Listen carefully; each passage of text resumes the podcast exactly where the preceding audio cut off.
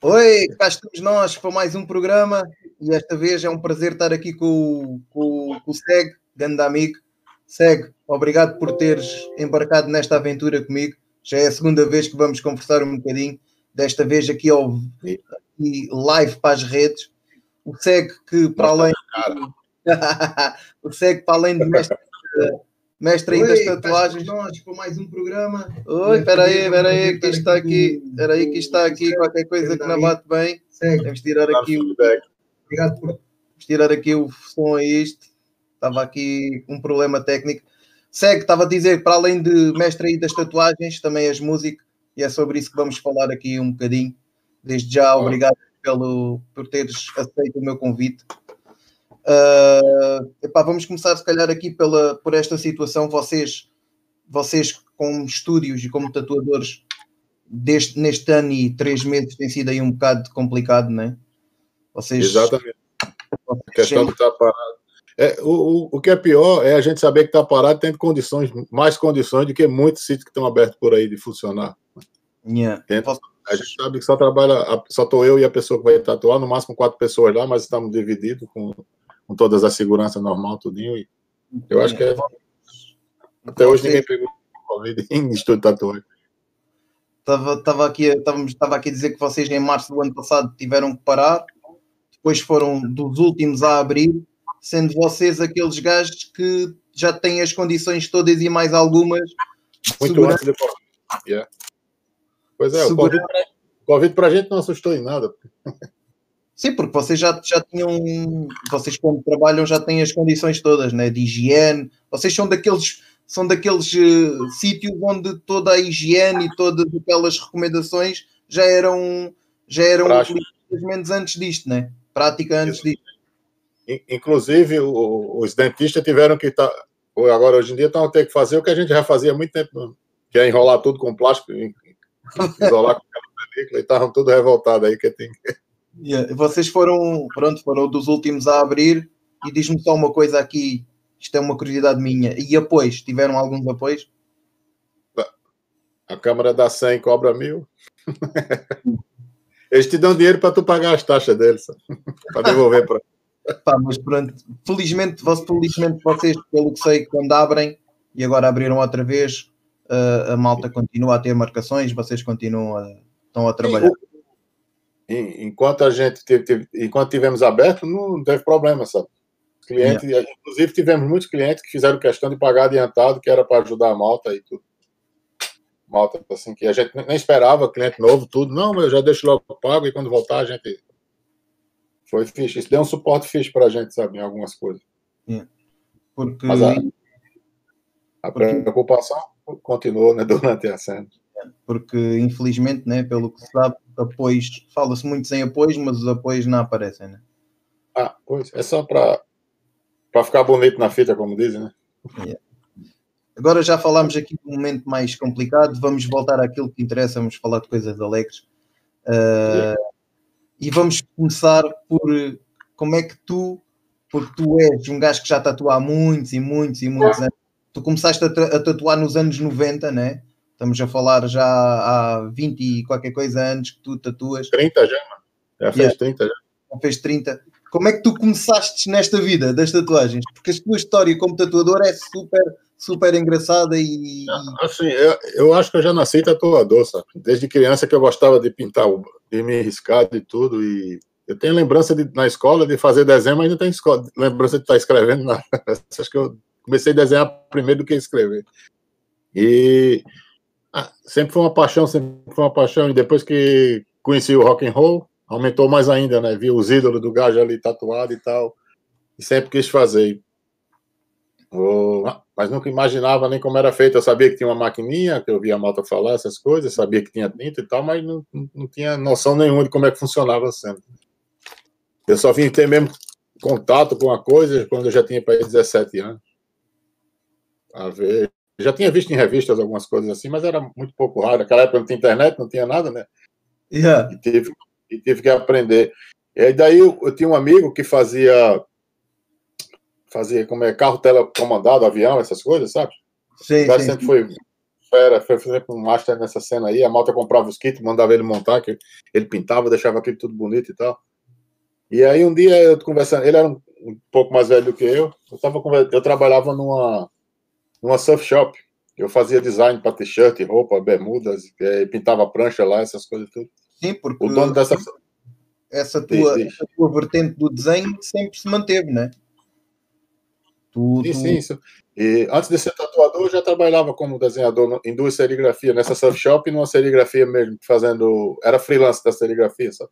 Fazia yeah. trabalho para os gajos assim, eu fazia tal coisa, me mandava as ideias.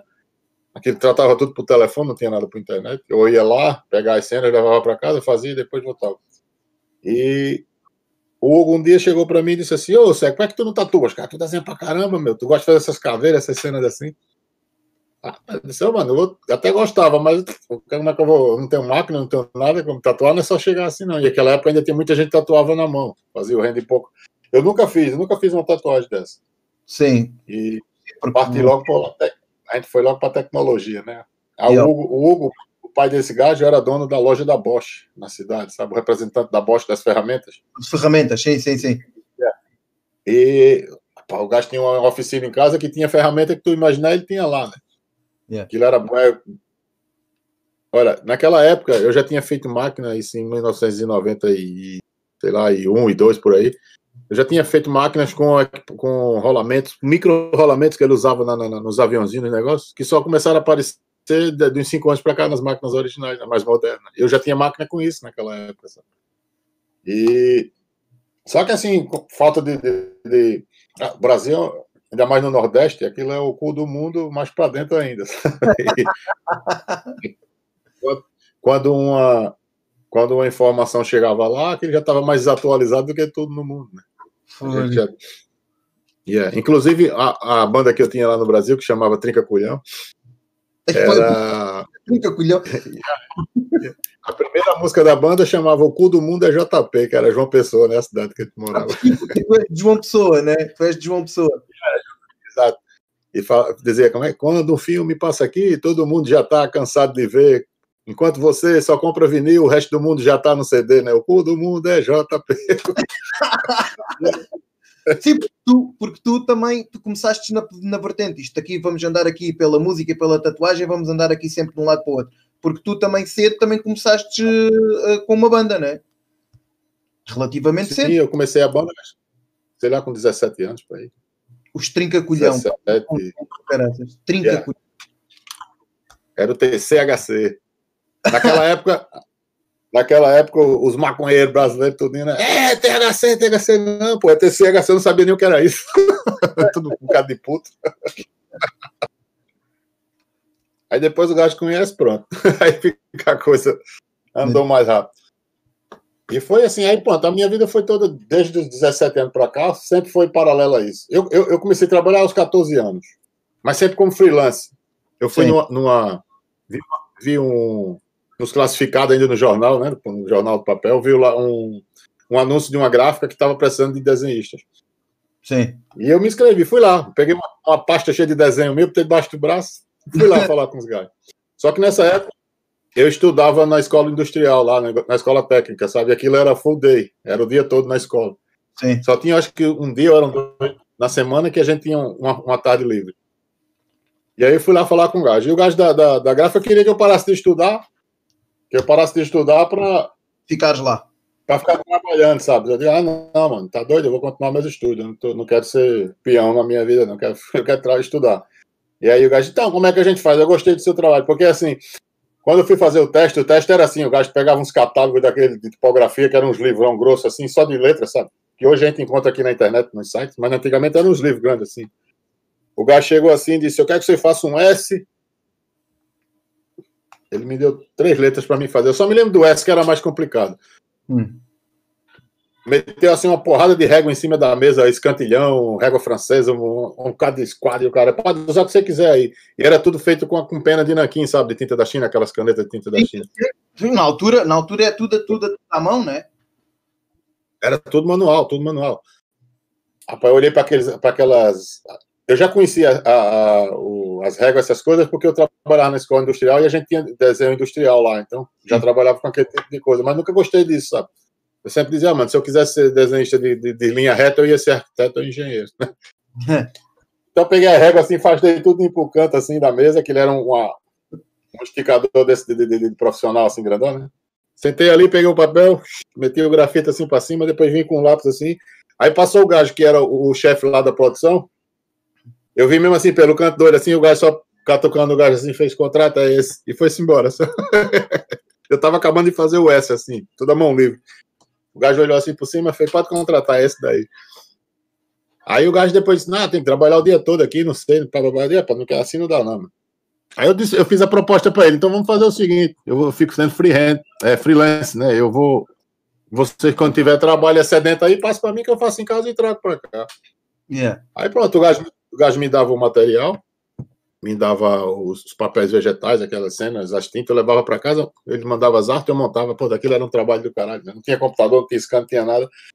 Eu tinha que ir numa fotocopiadora, pegar uma cena que chamava letra 7, que eram uns, uns decalques que tinha assim, que tu botava a letra e riscava por cima no plástico, aquilo ficava grudado no papel. Montava aquilo tudo. Depois ia numa copiadora para fazer fotocópia daquilo. Quando não tinha letra, que o gajo não achava aquilo para comprar, não tinha nada. Opa, aquilo eu tinha que improvisar. Fazia tudo com as que eu já tinha, recortava no papel, assim, tipo aquelas cartas de sequestrador, sabe? Com uns pedacinhos de papel. Ah, tudo... É, ia na fotocopiadora, tirava, tirava cópia e ah, o gajo da copiadora já me conhecia tanto que eu, eu mesmo que mexia nas máquinas, ele, ah, tu já sabe como é que faz, vai lá fazer. então eu comecei, montava aquilo ali, levava para casa, metia óleo de comida, mano. nas folhas de papel, a folha ficava transparente. Não tinha óleo? Óleo de comida, óleo de, de fritar Sim. comida. Sim. Yeah, yeah. Isso deixa folha, o papel transparente, sabe? E fica igual o papel vegetal. É, ia para as máquinas de impressão, igualzinho, funciona do mesmo jeito. Descobri lá o truque lá. Foi meu pai que ensinou. Meu pai que não faz assim e tal. Eu digo, opa. Meu pai não entendia porra nenhuma de serigrafia, mas foi ele que me deu a dica para fazer a cena. E, e é. funcionou e pronto, fui embora. Sabe? E aí só fazias o quê? Era de letras e. Nessa época era só. Não, fazia desenho também, mas a maioria era letra, que aquilo era, era uma, uma, uma gráfica dessas de, de, que faz publicidade, sabe?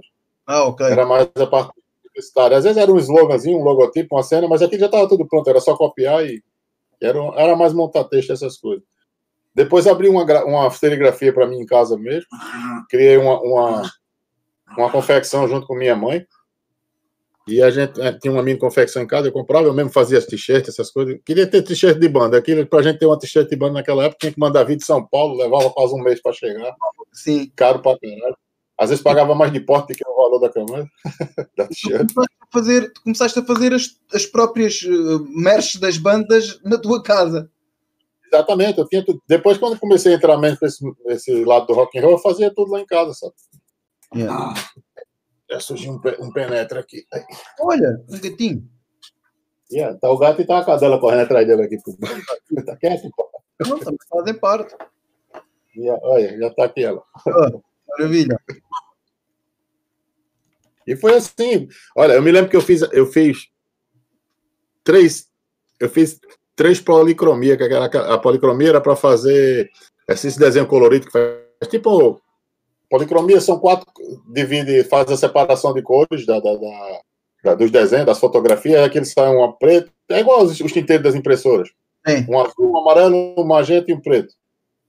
E eu fazia isso manualmente mano. Você sabe o que é? Porque é pô, olha aquela o Fear of the Dark aquela capa do do, do Zero Maiden?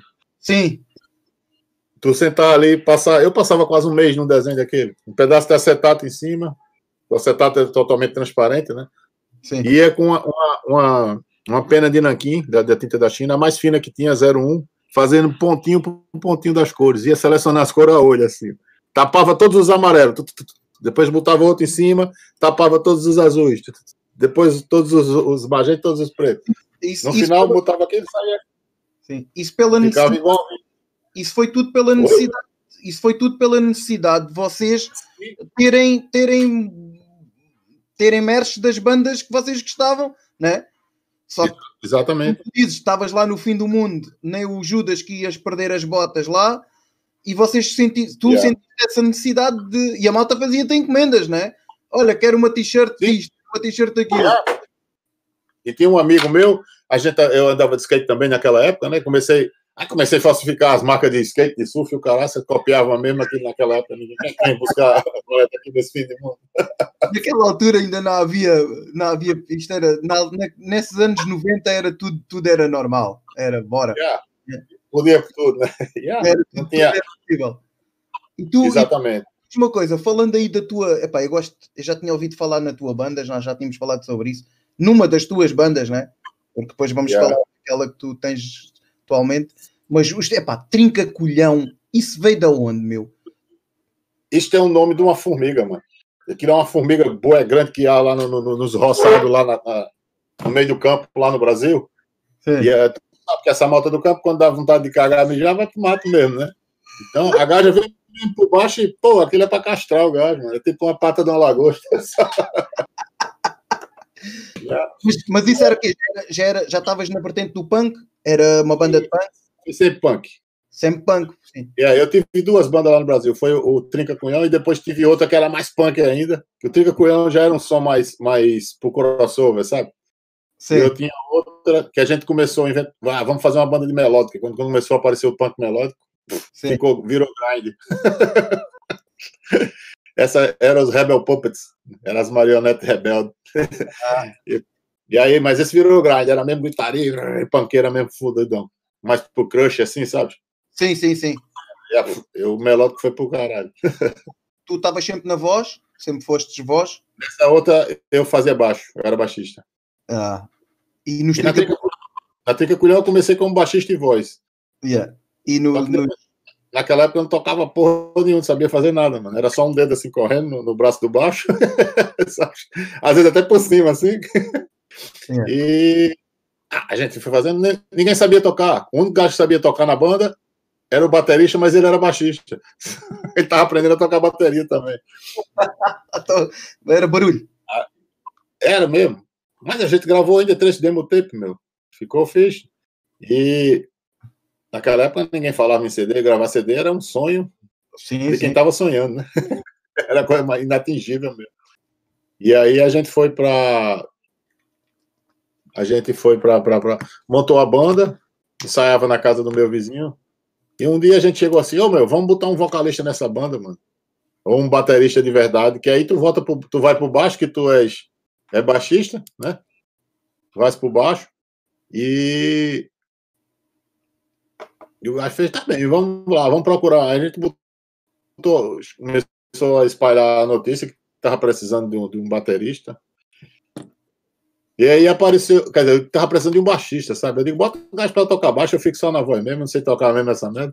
E aí apareceu um, um, um gajo que até hoje, ele montou uma banda nova chama Neurose, eu teve até vendo um clipe deles hoje, o, o, o Célio, que era um gajo que a gente chamava ele de doido. O gajo era mesmo doido, ele andava com a camisa dele, eu sou doido. Tenha cuidado comigo. E o Célio entrou pra banda e o Célio era esses multimúsicos que toca tudo, sabe? O gajo tocava tudo. Aí ele chegou fez: Ah, mano, porra, de baixo eu vou pra bateria, que eu sei tocar bateria melhor que baixo. Fica o Ed baixista, ele vai pro baixo e eu fico na bateria. E aí, pronto. Isso é uma das melhores formações da primeira fase da banda. A gente começou, isso era fixe. A gente fazia música todo dia, a gente ensaiava todos os dias, todos os dias. Só tinha dois dias no ano que a gente não ensaiava. Era o dia de Natal e o dia da, da Paixão de Cristo. Era, porra, era, a mãe do gajo era boia católica e não deixava a gente ensaiar na casa dele, sabe? Mas os, outros, os outros 363 dias do ano, ela ensaia todo dia, todo dia. Tinha jeito. É. Fazia... E concertos? Sim, tocava quase todo fim de semana tinha concerto. Aquela época era bom demais, no começo dos anos 90 no Brasil era mesmo bom, era mesmo bom. A gente tocou pra caralho no Brasil. Aí depois o, o guitarrista pa, passou no concurso, foi pra Polícia Federal, virou cana, largou a banda.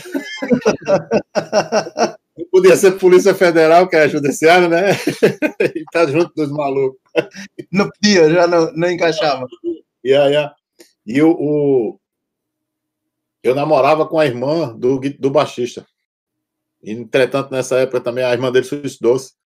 E aí foi uma confusão, o gajo ficou meio passado da cabeça também, saiu da banda também. Yeah. E, os... e, e aí a gente fez uma formação nova, né? Entrou um baterista novo. Entretanto, o doido também saiu, aquilo a gente ficou ali em água de bacalhau, eu e ele sozinho e tal. Depois foi surgindo, entrou mais dois amigos. O, o doido foi pro baixo, o baterista. E entrou um, bater, entrou um baterista e um guitarrista. Aí entrou dois gajos que sabiam tocar de verdade.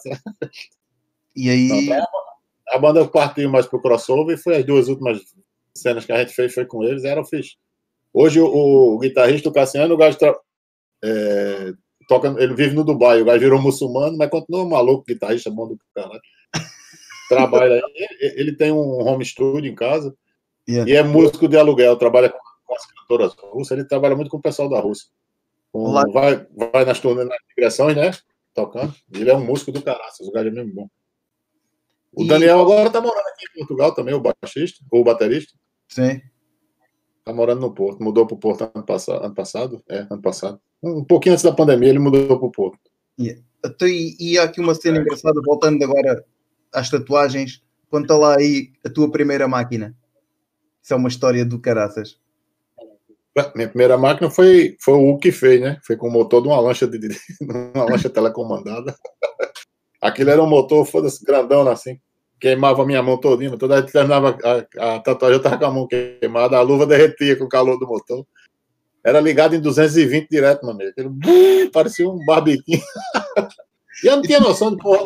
Eu, hoje em dia eu me encontro com a mata que eu tatuei no começo, eu peço desculpa, sabe? Ei, mano, desculpa lá que eu maltratei vocês demais. Parecia a tortura. Parecia... É, é, cheirava mesmo a, a carne que... A Inquisição, e era a tortura. Mas Ó, teve um, um maluco uma vez foi fazer três tatuagens no mesmo dia. Eu quase mandei ele para o hospital. Ficou uma pilha de pano assim, cheia de sangue do meu lado. assim que eu tinha. O gajo já tava mal, já tava assim no final do dia. O dia inteiro, ser torturado. Aquilo era mesmo, era mesmo o, por amor, porque um gajo para ir meter isso.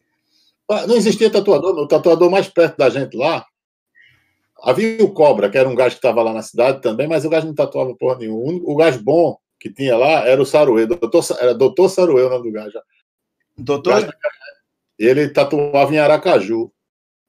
Aquilo, não, em Aracaju, não, em Olinda, em Recife. Era para ir 200 quilômetros de distância. Lá.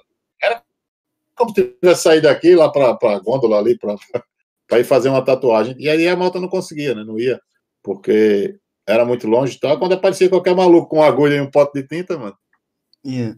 Porque... Nessa época existia muito tatuador de rua no Brasil, sabe? Os hippies tatuavam muito na rua. Sim.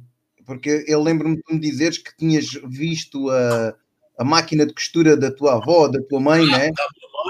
Foi a primeira máquina, a gente, a gente desmontou a máquina da minha mãe, eu e o Hugo. Vamos lá ver como é que essa merda funciona, que a agulha sobe e desce, para ver como é que funcionava o mecanismo da agulha, né? Seja, a gente foi? Abrimos a tampa da máquina na frente de, lá, e vimos como era aquilo, o eixo descentrado, tudo. Ele fez: Olha, eu já desconfiava que era assim, o gajo era bem inteligente. Vamos lá para a oficina. A gente pegou a moto dele, correu para a oficina do pai dele. Vamos fazer máquina. A gente fez umas 100 máquinas até conseguir fazer uma que batesse mesmo de verdade. E era. Aquilo era o quê? Máquinas rotativas, que depois a moto disse: ah, isso não presta, isso não presta. Hoje em dia voltou tudo para ser rotativa de novo. Yeah. E as tintas eram. Tinta. Tinta era qualquer coisa que manchasse. É, era prioritariamente tinta da China, né? Que é o nanquim. Isso yeah. era. Só que assim, eu sempre fui um gajo bom pesquisador, bom curioso para essas coisas, sabe? E comecei a, a, correr atrás. Então eu comecei a testar tudo que é tipo de tinta. Yeah. Eu, eu morava de frente ao mercado, à feira, a feira de Levante lá da cidade, uma yeah. das feiras. E quando era dia de sábado, que aquele tinha feira, que ele tinha gente pra caralho, eu botava uma placa em cima do muro da minha casa, tatuagem de graça, vinha as cobaias pra testar esse cena. e era, eu... Aí tava tu, a primeira, tu, tu foste a tua primeira cobaia, não foste? Sim, minha, minha, primeira tatuagem fiz embaixo do pé, porque se ficasse feio ninguém via, né?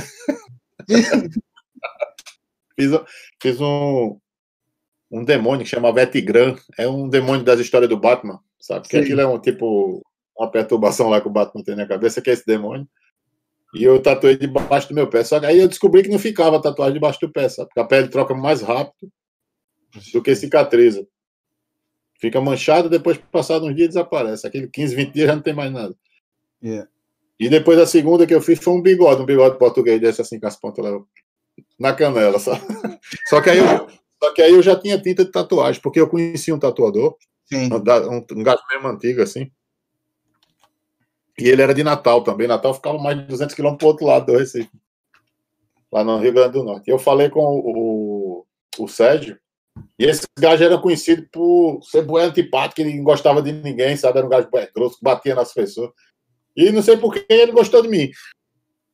O gajo ficou bué meu amigo, ligava para mim, então, como é que é? Tá aí, e as tatuagens e tal? E perguntava. E. Aí um dia ele disse assim: vamos fazer. É, eu vou fazer um pedido de, de, de, de, tinta. Ele mandava vir da América, sabe? Ele já, ele já conseguia tinta mesmo, porque ele conhecia já gente de lá. Sim. E ele conhecia um piloto de avião. Ah, ok. É, depois, depois, ele me apresentou o gajo. Então, o que é que o gajo fazia? O, gajo, o piloto de avião é quem trazia tinta pra gente, sabe? Comprava era... lá quando estava lá nos Estados Sim. Unidos e trazia pra gente, né? Aquilo era muito caro, meu. Se a gente mandasse vir pela gente, a gente ia pagar, sei lá, cinco, seis vezes o valor que era comprado. E aí o gajo trazia as tintas, pronto. Aí eu era o, o tatuador mais novo ali daquela região. Yeah. Mas era o único que tinha tinta importada. Os outros era o único que tinha tinta de tatuagem, né? Então a moto que ele ia saber se eu sabia tatuar ou não, que ele era tinta boa para tatuar. E ele era tinta boa. Porque o, o nanquim ficava logo verde, né? Aquilo estourava logo, tudo, as linhas estouravam, abria, ficavam tudo grossas e o caralho. Era, aí assim foi. Daí eu fui, fui pesquisando, fui fazendo a cena. Eu fui, eu fui pioneiro num bocado de coisa lá na minha cidade, sabe? Yeah. E aí, depois, passado para aí, sei lá, uns três anos que eu comecei a tatuar, um tatuador antigo também lá da região, que estava em São Paulo, voltou para lá, para João Pessoa, e abriu um estúdio. E tinha um amigo meu que tinha uma, uma loja de CD, vendia CDs e merchandise, essas coisas, em frente ao, onde ele abriu o estúdio. Yeah. E aí ele falou com o gajo, eu digo, ah, mano, eu conheço um gajo aí que, que, que tatua em casa e que eu tatuava na minha casa, mas eu fiz um estúdio mesmo na minha casa, sabe? a garagem que eu tinha do, do carro do meu pai, eu transformei num estúdio. Tiraste lá o carro do pai? Yeah. Aquilo assim, meu pai trabalhava em outra cidade, só vinha para lá, para casa da gente no final de semana, sabe? Ele, passa, ah, ele tinha duas. Minha mãe ia para lá com minha irmã pequena e meu pai. Ficávamos eu, meus dois irmãos e uma senhora que tomava conta lá da casa. E aí transformei aquilo lá no estúdio e trabalhava ali. Aí quando o gajo chegou, meu amigo falou com ele, Aí o gajo disse, ah, manda ele vir para cá. Tal. Aí eu fui para lá. Né? Só que assim, nessa, eu já sabia mais cena do que o gajo, sabe? Embora não tivesse experiência nenhuma, Sim, mas já sabia mais coisas do que ele, inclusive desenhar, que eu desenhava e ele não desenhava, ele só copiava. Sabe? Sim, porque... Ele só pegava os desenhos de catálogo. Naquela época existiam muitos catálogos. De, de... Era tudo em catálogo, né? Livros e é. catálogos de... Exatamente. Aqueles livros com, só com tatuagens, né? Só desenhos, yeah, yeah. E a maioria dos tatuadores naquela época ninguém criava nada, era só copiar. Sabe? E, e, tu, e, tu, e tu já tinhas essa vertente, tu já desenhavas tu, já fazias tu os desenhos, né? Se um gajo chegasse yeah. lá com uma ideia, ou olha, quer fazer isto, tu já desenhavas, já. Exatamente. E ah, naquela época não tinha nada do que tem hoje, era tudo na mão, tinha que olhar o desenho e reproduzir, sabe? Fazer o desenho no papel. Era muito complicado. Não existia esse papel carbono, esse papel químico que a malta usa hoje, tudo. Aquilo era um lápis, um, tipo um grafite, só que a tinta dele, a mina do, do, desse lápis, era igual, da, era o mesmo material do, do papel químico, sabe? Chama lápis cópia, é isso. Yeah. Até hoje eu não sei para que, é que se usava esse lápis. Eu sei que servia para tatuagem. Só vendia em, em, casa de material técnico. Onde vendia. Isso eram os engenheiros que usavam essa merda. Eu não sei para que, que usavam aquilo. E aí, para conseguir era complicado, meu. Tinha que fazer encomenda, esperar um bocado de dias para que ele chegar. Então, quando fazias um desenho, tinha que fazer o desenho positivo, depois inverter o desenho ao contrário e fazer com o lapiscópio do outro lado, que era para quando pôr o stencil na pele, tá na posição correta, não tá espelhado, sabe? Era muito complicado naquela época. Tinha... As agulhas que a gente usava era agulha de cozer. Agulha de cozer?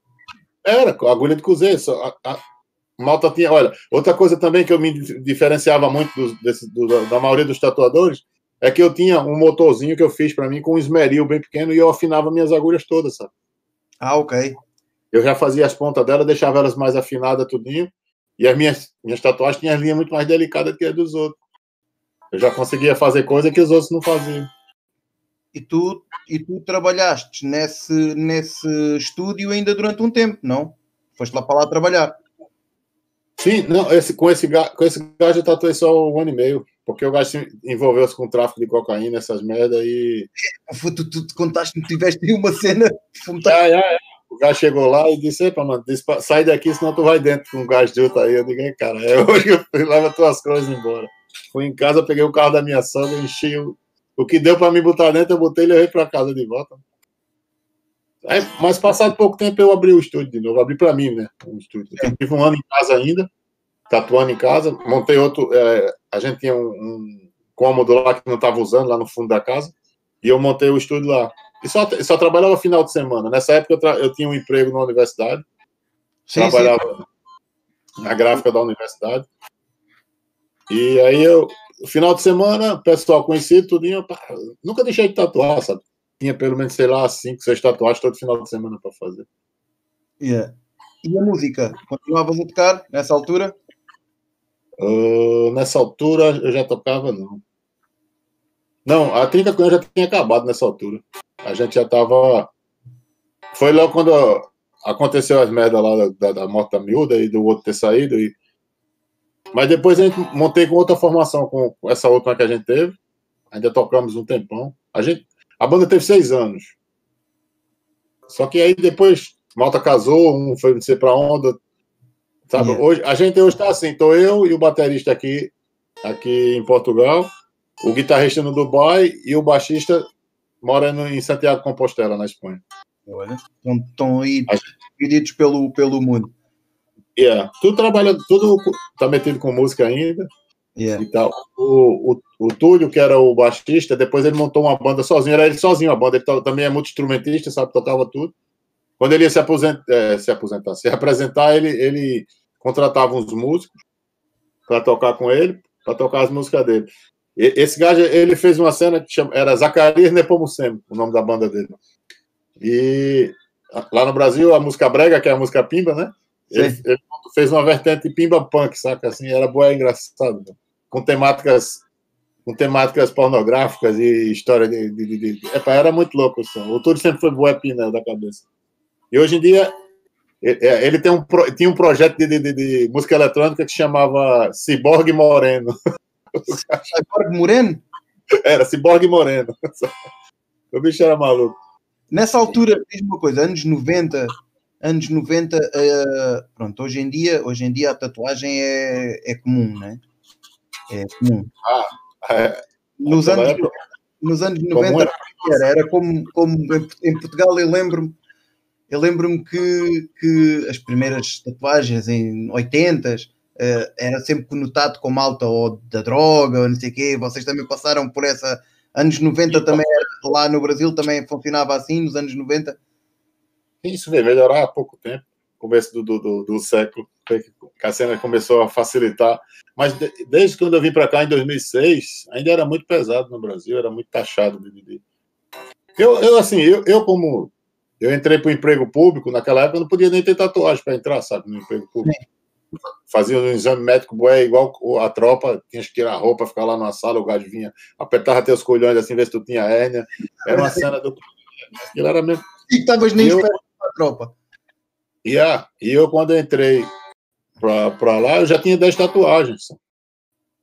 Só que como eu estudei lá, a malta tudo me conhecia, sabe? Yeah. Eu, eu estudei então os professores, os médicos, a malta tudo da, escola, da universidade já me conhecia. E a minha tatuagem naquela época era tudo escondida, né? Eu não fazia nenhuma amostra já por causa disso. Yeah. Não sabia de nada ainda e tal. Aí depois que eu estava lá, tive cinco anos em estado probatório, ainda para saber se. Hoje é só três, né? naquela época eram cinco. Durante cinco anos tinha que estar ali, né? não ter nenhuma falta, não ter nada e é. tal. Sim, sim. Até aí eu fui. Depois que passou o estado probatório, eu tatuei logo os dois braços. Buf.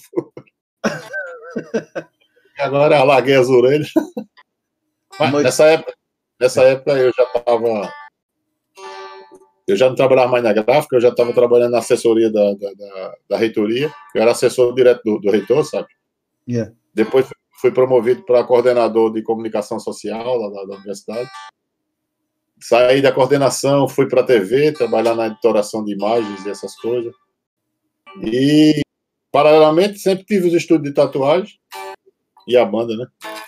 E quando é que tu, quando é que tu, quando é que tu disseste assim, epá, eu quero é tatuar, a minha profissão vai ser isto sempre? Rapaz, foi em 2005 para 2006. Eu já estava ali programando vir para a Europa já há um tempo. Sim. Me organizando para. A primeira cena que, que, que, que eu pensei em fazer para sair do Brasil era ir para Nova Zelândia com os amigos meus. Que é, os gajos. Eles até foram, passaram lá um tempo, só que na época que eu estava começando a pensar nessas coisas, tudinho, apareceu o financiamento da minha casa lá no Brasil, sabe? A gente tinha feito uma inscrição para comprar uma casa, essas coisas, e aí dinheiro que eu estava botando de parte para essa coisa, investi tudo na casa, né? Tipo, é. e quando depois, depois que a gente já tinha organizado a cena da casa toda lá, aí eu vi um anúncio na internet dizendo assim: preciso de tatuador em Portugal, num site lá brasileiro. Aí eu, eu só, só pus assim: eu vou. pus, aquilo na, pus aquilo na gozação, nem imaginava que o gajo fosse me responder alguma vez na vida. Yeah. E o gajo Mas aí, passado, passado dois meses, ele liga para mim, ó.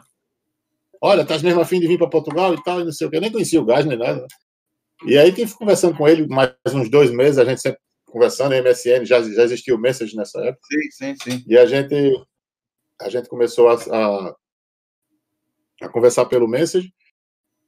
E aí ele disse assim: tem um gajo que, que lançou uma proposta antes de ti. Eu tô dando preferência a ele porque ele chegou primeiro. Eu disse: tá bom, mano. Se ele não. Só que aí a mulher do gajo engravidou e ele queria vir para cá, sabe? Porque lá no Brasil ia ter o apoio da família, essas coisas todas, né? E aqui não conhecia ninguém. Aí o gajo ligou para mim e disse: Olha, o gajo não vem mais não. Se tu quiser vir, pode vir. Aí eu falei com minha esposa. A gente começou a fazer peso e medida, botar na balança eu vou para lá, vou ganhar tanto por dia, vou fazer não sei o quê, blá, blá, blá, blá, blá. Só que chegou aqui foi totalmente diferente. Assim. E quando vieste, quando vieste para Portugal, foste, vieste logo para o Algarve, não? Sim, vivi minha vida toda, é, minha vida toda não. Fui primeiro para Lagos, morei cinco anos em Lagos, depois a gente foi para o Porto, só que eu morava no Porto e trabalhava aqui. Sim. Moravas no Porto e vinhas trabalhar a Lagos? Aqui em Portimão, não era em Lagos. Ah, sim, já, aqui em Já tinha meu estúdio aqui em Portimão. E aí eu só ia para lá, tipo, de 15 em 15 dias. A gente ficava, é, tipo, revezando. Minha esposa estudava aqui também. Ela vinha no final de semana, no outro eu ia para lá. Depois ela vinha de novo e a gente ficava assim. Então, mas porquê a mudança para o Porto? Tatuavas lá também? Porque também tatuava lá no, no estúdio.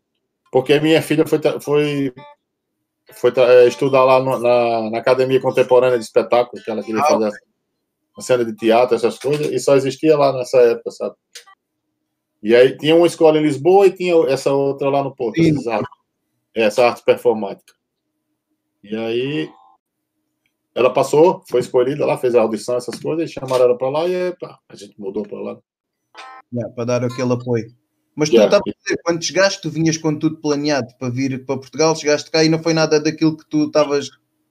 Ah, primeiro cheguei aqui, eu só tinha 280 euros no bolso, mano, quando eu cheguei aqui.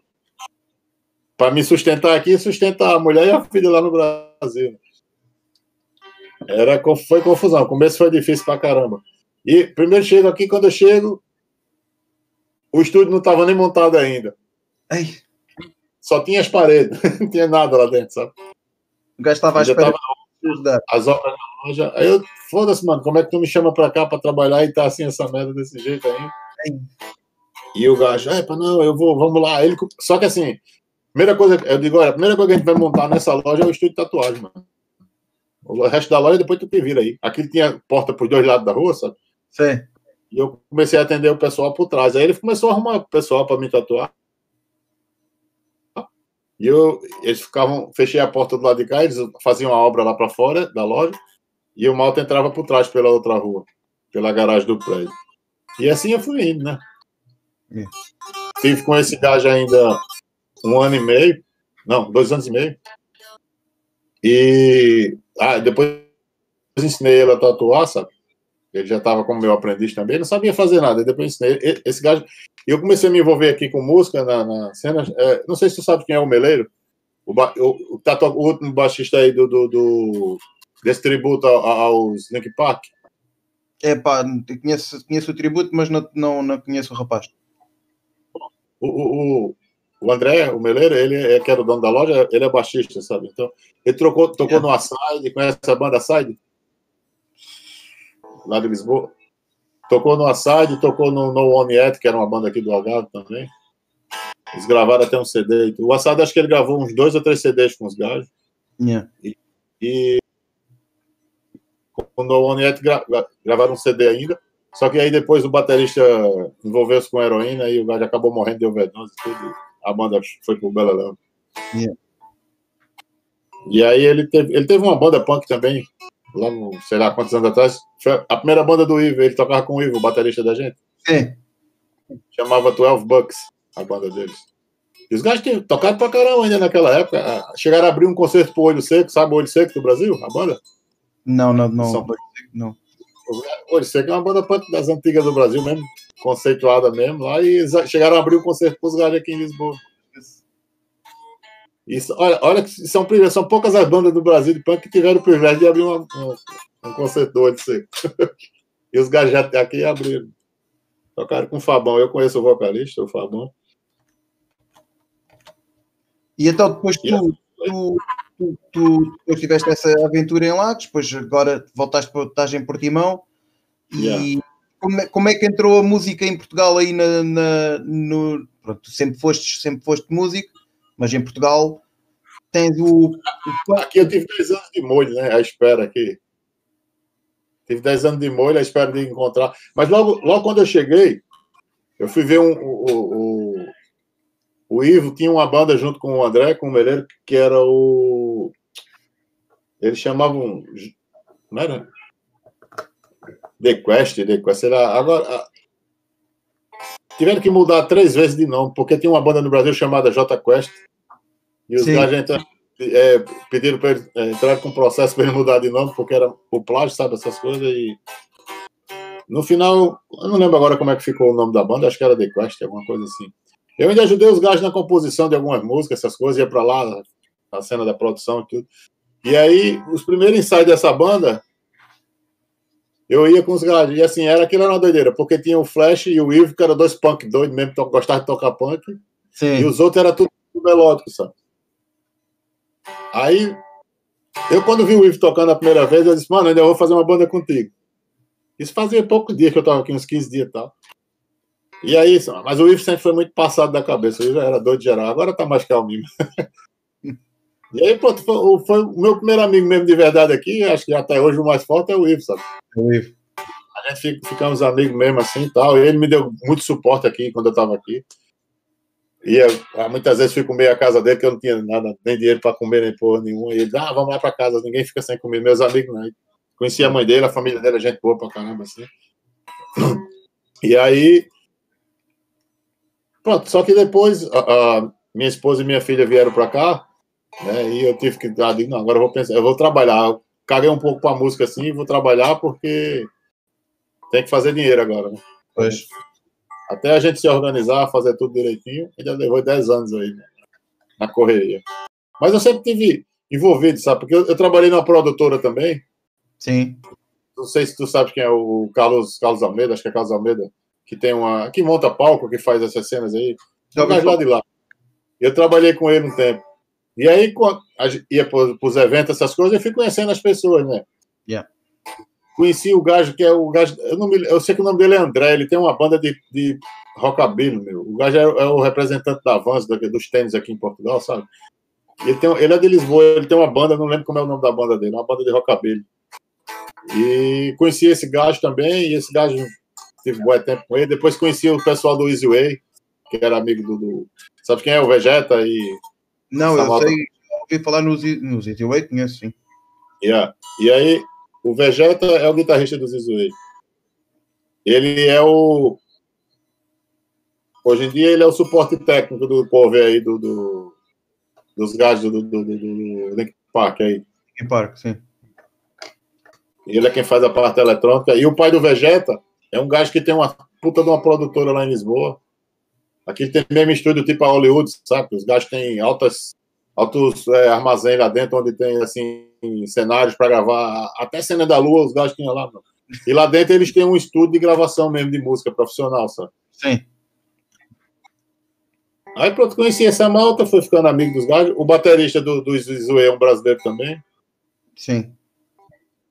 Conheci o Castor, que era um gajo. Onde é que era a banda que o Castor tocava? O Castor é o baixista de uma banda. Eu esqueci o nome da banda dos gajos. Aí, aí fui conhecendo a moto, sabe? Uma vez, logo quando eu tava aqui, teve um, uma festa lá em Odmira. Não sei que, não lembro o que, que era aquilo, se era semana universitária, o que, que porra era. Aquilo era uma festa que teve pra lá. Sim. E o, o Tara Perdida foi tocar lá. Tara Perdida, sim. É. Aí eu, naquele dia, tava lá com os gajos, fez, tava bêbado pra caramba nesse dia. Mas eu e o Ivo, a gente agitou bué, o, o, o concerto, sabe? Eu tava com um Gander Rock, assim, um Gander Moicano, uma crista gigantesca. Quando acabou o, o, concerto, a gente foi lá para um bar que tinha lá, sentamos lá na esplanada tudinho, o Ribas veio falar comigo. Ei, mano, valeu aí, obrigado por ter agitado lá o, a, o concerto. Pá, vocês aí que deram uma força boa pra gente, não sei o que e tal. Aí senta aí, eu sentei, sentei, sentou ele e o baterista na mesa. Aí eu peguei na mão do Ribas assim, né? Eu segurei a mão dele assim e falei, mano, tu tens uma banda altamente. Mais ou menos. o gato quase que chorava. Ficou todo triste. O baterista começou aí, eu fiquei morrendo de rir. Gozar com tem caralho. Ele ficou mesmo triste assim com a cabeça. aí depois, pronto, fiquei amigo deles. Um dos gajos, quando eles iam tocar pra cá, tudo, o gajo sempre me dava um toque, essas coisas, tudo, né? E aí fui conhecendo a malta, fui conhecendo. E quando a gente decidiu montar a banda, a banda também surgiu assim por acaso. Foi, estava com o Santana, que foi o primeiro baterista, o Pedro. Sim, a gente, foi, a gente fomos para um, um, um, jantar de anos de um amigo nosso, o, o Paulo Brito, e aí calhou da gente sentar um de frente para o outro, né? Eu conhecia o Santana assim, mas só de vista de oi, oi, oi. Não tinha Sim. nenhuma intimidade com ele. Tinha mais intimidade com o tio dele. E aí o tio dele é um gajo também que saca muito de música, assim, mas o gajo é mais DJ, essas coisas. Yeah. E aí. Tava. Nesse dia do jantar, ele tava com a jaqueta assim, toda cheia de pet, de banda punk e tal. E assim, eu nunca tinha visto ninguém aqui do Algarve. Porque a moto aqui na, na época, quando eu cheguei, eles diziam, ah, eu sou punk, eu sou punk, mas eu escutava Green Day e essas coisas assim, sabe? Ah, sim, sim, sim. Os caras sabiam nem o que era o Sex Pistols. Eu digo fosse, mas como é que vocês são punk, não sabem quem são os Ramones, Sex Pistols, que porra de punk são vocês? Aí pronto, quando eu vi o Santana com uma, uma, uma jaqueta com banda, com Tim Lizzy, é, Tissuel, Anticimex, blá blá blá, só bandas mesmo que praticamente só eu conhecia, do, do pessoal que eu falava, ninguém sabia. Eu digo, mano, tu gosta mesmo dessas bandas que tu tá usando aí os pets na jaqueta? Ele, foda-se, eu curto pra caralho, meu. Eu digo, foda-se, eu curto, eu sou me amarrava em fazer uma banda aqui nesse estilo. O gajo, sério, mano, vamos montar a banda e bora. Quando foi no outro dia, eu liguei para um puto que era amigo meu aqui, de, era não, é amigo meu aqui de Portimão, e o puto já tinha falado que tocava bateria, que tinha uma bateria e tal. Aí eu disse, então tá certo. Aí o Santana disse, olha, tem um baixista também, que, que é o Antônio, né, que toca com a gente hoje, que eles estudavam jazz na escola de jazz aqui. Aí ele disse: Eu vou falar com o Antônio. O Antônio curta os punk também. Tá bom. Aí a gente foi marcou uns ensaios. Eu... Só que o moleque da bateria não, não tocava nada, sabe? É, tocava esses popzinhos, essas músicas mais de oral, mas não tinha pegada para tocar punk com a gente. Ele não conseguia acompanhar. Não acompanhava. Aí eu lembrei do Ivo, ó. Aí eu cheguei assim, digo, oh, mano, peraí que eu vou ligar para um gajo ali. Ver se ele. Que na época o Ivo tocava com essa outra banda, The Quest aí. Sim. E aí o, o, eles tinham acabado, eu nem sabia, sabe, que a banda tinha acabado. Aí liguei pro Ivo, eu digo, ó Ivo, a gente tá montando uma banda assim, tal, tal, de punk, ele fez todo dentro.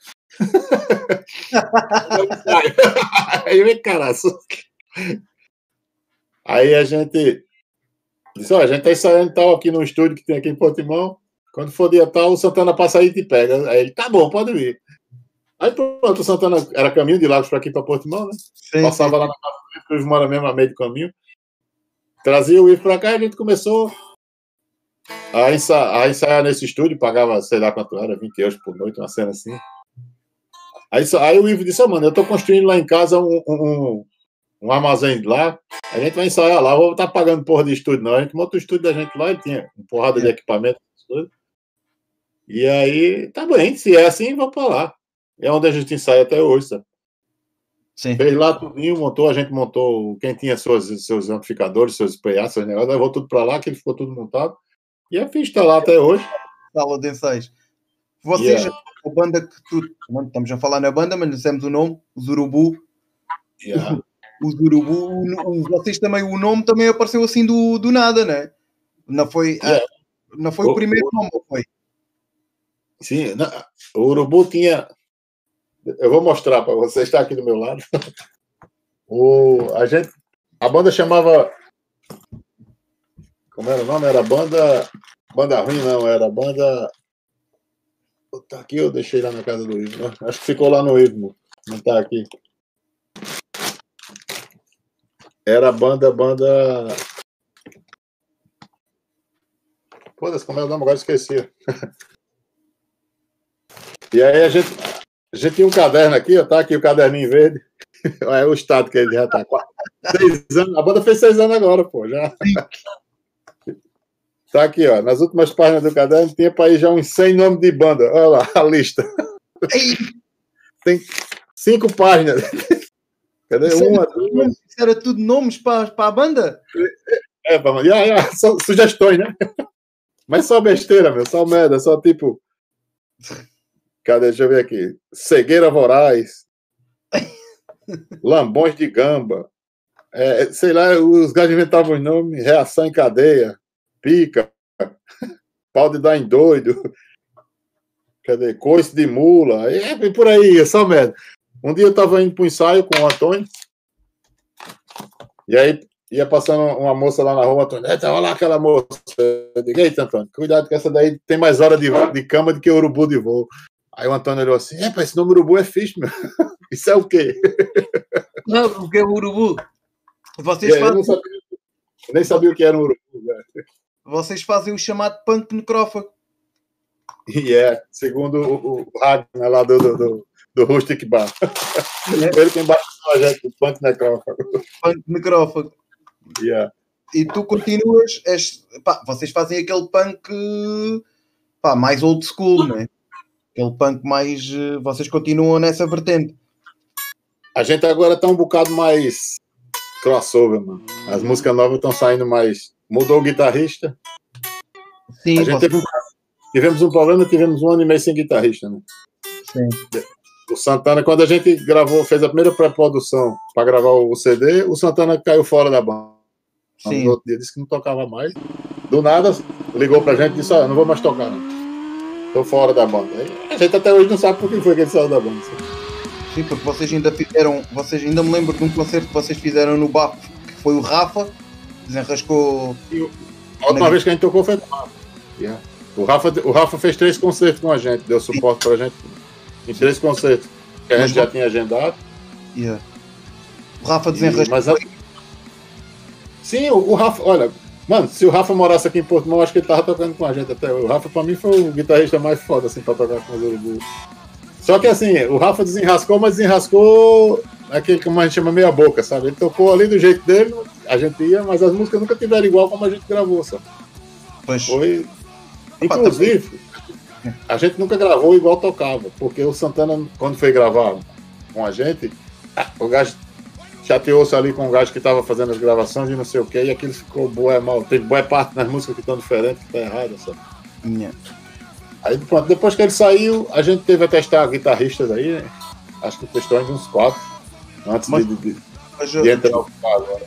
Desculpa lá interromper, tu, vocês ainda tocaram no Bandfest com um rapaz brasileiro. Ali é o Fábio, é o brasileiro, era um amigo meu que estava aqui. Sim, veio também desenrascar para o Bandfest. Eu lembro-me yeah. Eu lembro-me quando, quando vos convidei para o Benfest, tu estavas naquela situação, epá, uh, estamos aqui com uma situação, guitarrista e não sei o quê, e depois até me ligaste-me a dizer, epá, tenho aqui um rapaz que vai desenrascar. Uh, e ele até teve um problema, acho eu, com, com, com a cabeça, tivemos que desenrascar também, né? Eu só tinha a guitarra. Ele não tinha nada, ele não tinha nada, o Fábio não tinha guitarra. Ele não tinha nada, ele não tinha nada. É nada, ele tava, ele, ele tava aqui passeando. eu digo, oh, mano, vamos tocar com a gente, que a gente tem um conceito, e ele agora. Eu conheço yeah. o Fábio do Brasil desde. O, o Fábio é grande guitarrista. Foi, ele não tinha nada, foi assim mesmo também para. E agora?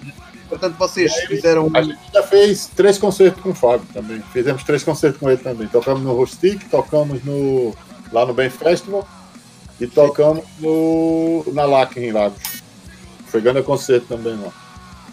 Depois o Fábio teve que voltar para o Brasil porque a mãe dele morreu e teve problema lá de herança, essas coisas, e fazer inventário. Ele era o inventarista da, da família, teve que ir para lá. Pra... Eu lembro-me que tu falas nisso. E agora? E agora já tem a formação completa? Sim, agora já estamos com a formação nova. Depois do Fábio ainda teve mais três gajos que tentaram, mas não, não, não deu certo. Tivemos um inglês também, gajo que era do punk rock old school também, boa, é fixe. Só que assim, só sabia tocar cover, agora a gente sabia fazer uma música, não sabia fazer nada. Sabe? Yeah. Tinha grandes instrumentos e blá blá blá blá blá, blá mas eu digo, oh, mano, e faz aí pelo menos um lá lá lá pra gente teu aí, não sabia. Criar. Sabe? lá criar, né? Criar é, nada. Ele era um bom, ele sabia copiar, mas criar não, né? Yeah. E também assim, teve a pegada da gente tão rápido, sabe? O Cota ficava. Ele era boa Cota, já mais velho que a gente, e ficava, ah, mano, isso cansa pra caralho. Digo, é, mano, é assim. Vocês puxou muito por mim. Yeah. Aí pronto, aí chegou uma hora que a gente, mano, ele tá atrasando a vida da gente. Vamos sair fora, pronto, ele saiu, né? E entrou o Azevedo, o Bruno, né, que é o que tá agora. Sim, não conheço ainda. O Bruno já tinha algumas bandas com o, com o Ivo. E o Azevedo é um gajo que é mesmo músico profissional, tem estúdio próprio, sabe? O gajo estudou na Inglaterra. E ele mexe com tudo, com cinema, com essa cena toda e tal. Vocês, vocês agora há pouco tempo lançaram aí um clipe, né? O vosso primeiro clipe, já está disponível. Aquilo estava na. Desde, sei lá, dois anos atrás, que aquilo estava ali engatilhado esperando, sabe? Yeah. E aí, ah, mano, que assim, o Antônio é um gajo muito precavido com as coisas, sabe? O Antônio gosta de tudo muito certinho. Se por ele, se tiver uma vírgula fora do lugar, o mundo se acaba, sabe? E eu não, eu sempre fui um gajo mais assim, Antônio, a malta tem que saber o que a gente faz, meu. A gente tem que, a gente tem que, tem que ir mostrando, meu. Se fizer mal nessa, na próxima a gente faz melhor, pô. Mas fez. Se tu não, se tu te mostrar, for esperar para gravar, mostrar só o perfeito, a gente não vai mostrar nada nunca, né? Yeah. Sempre a gente vai estar dizendo, tá, aqui não ficou bom, aqui não ficou bom, aquela cena, e vai ficar. Vocês físico, físico ainda não lançaram nada, pois não? Não. Porque aí, quando a gente estava se preparando, entrou a pandemia também, fodeu tudo. Yeah. Mas a gente, a gente tá agora já esse segundo lockdown também deu cabo da merda, porque a gente já, já tava para gravar, já. Sabe? A gente já tá.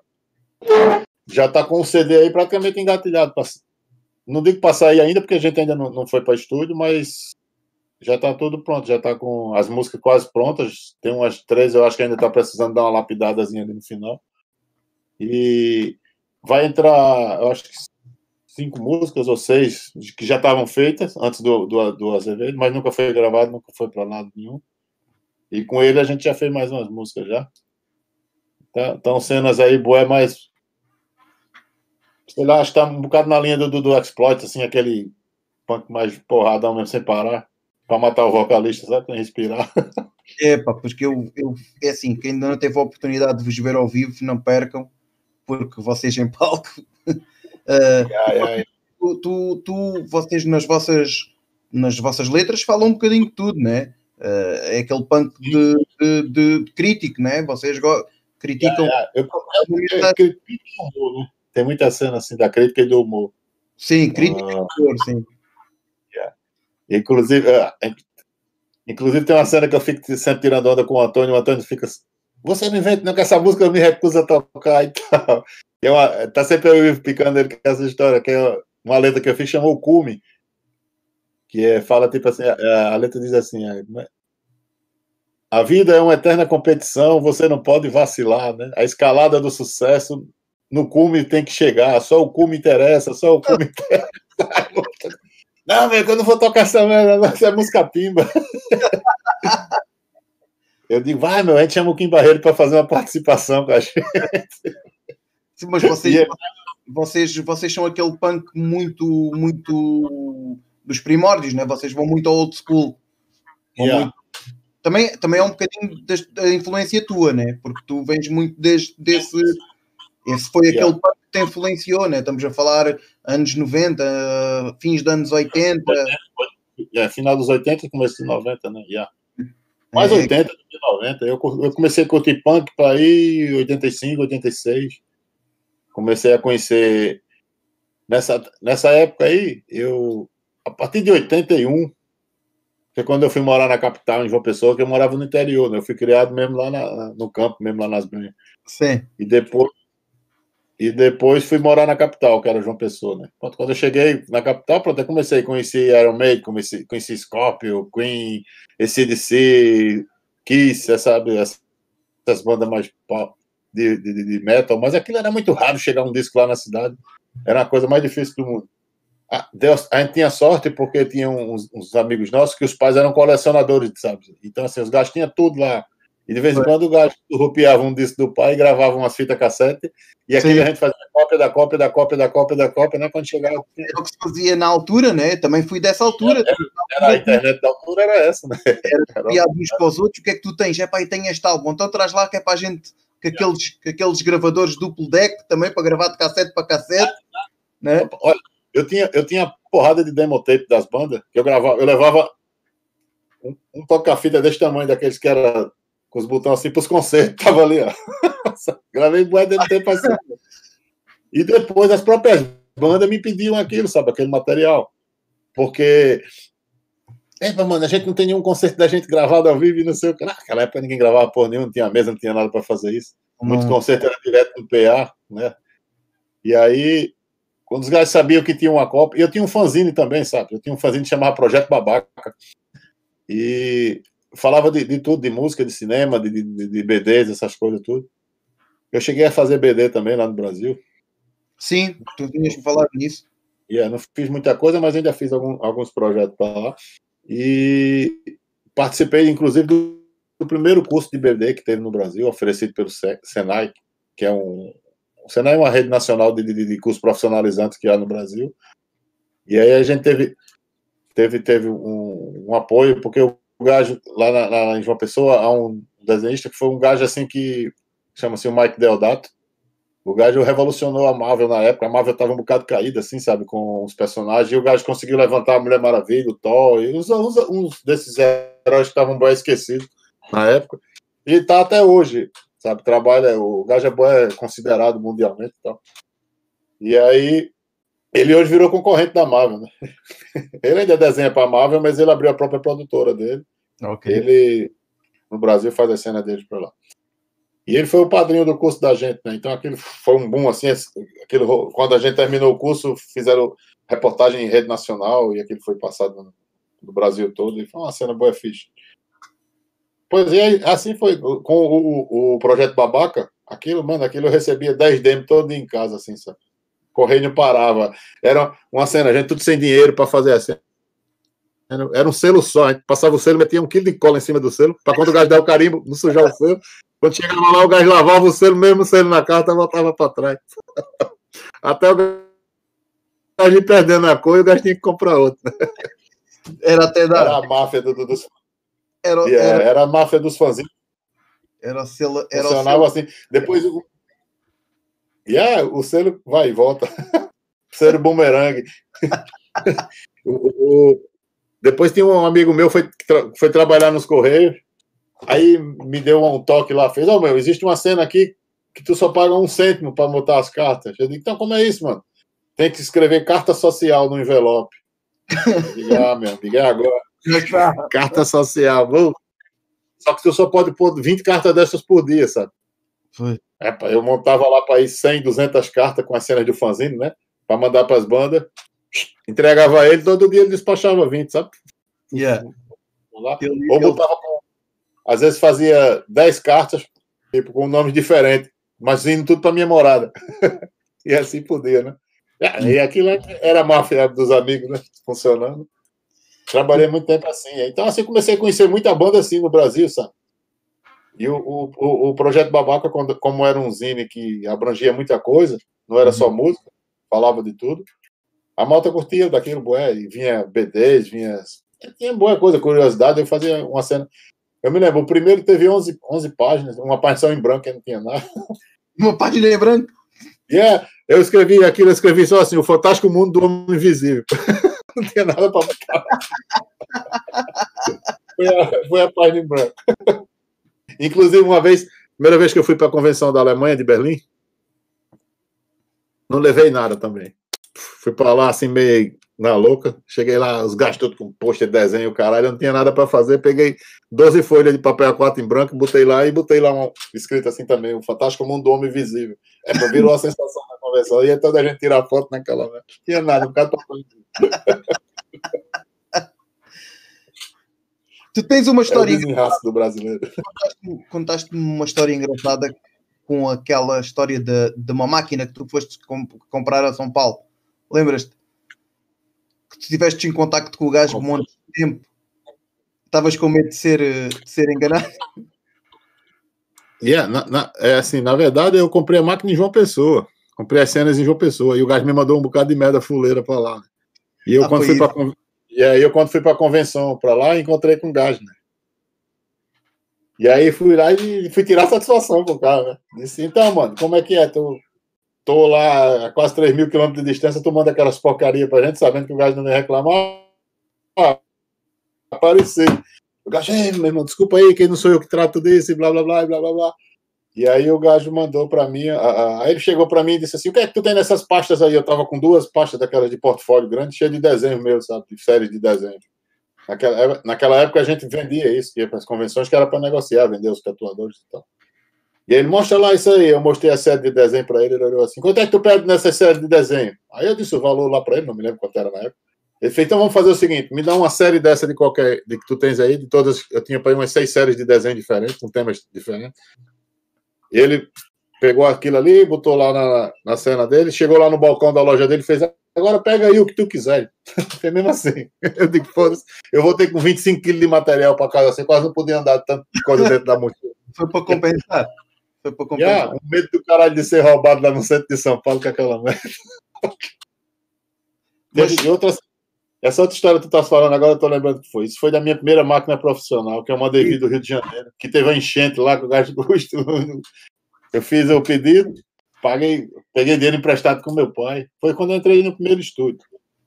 E aí mandei via o kit, o primeiro kit que saiu nas primeiras revistas de tatuagem do Brasil, que era, era uma revista de, de rock, que era Metalhead, só falava de banda, que os caras começaram a fazer uma página falando de tatuagem.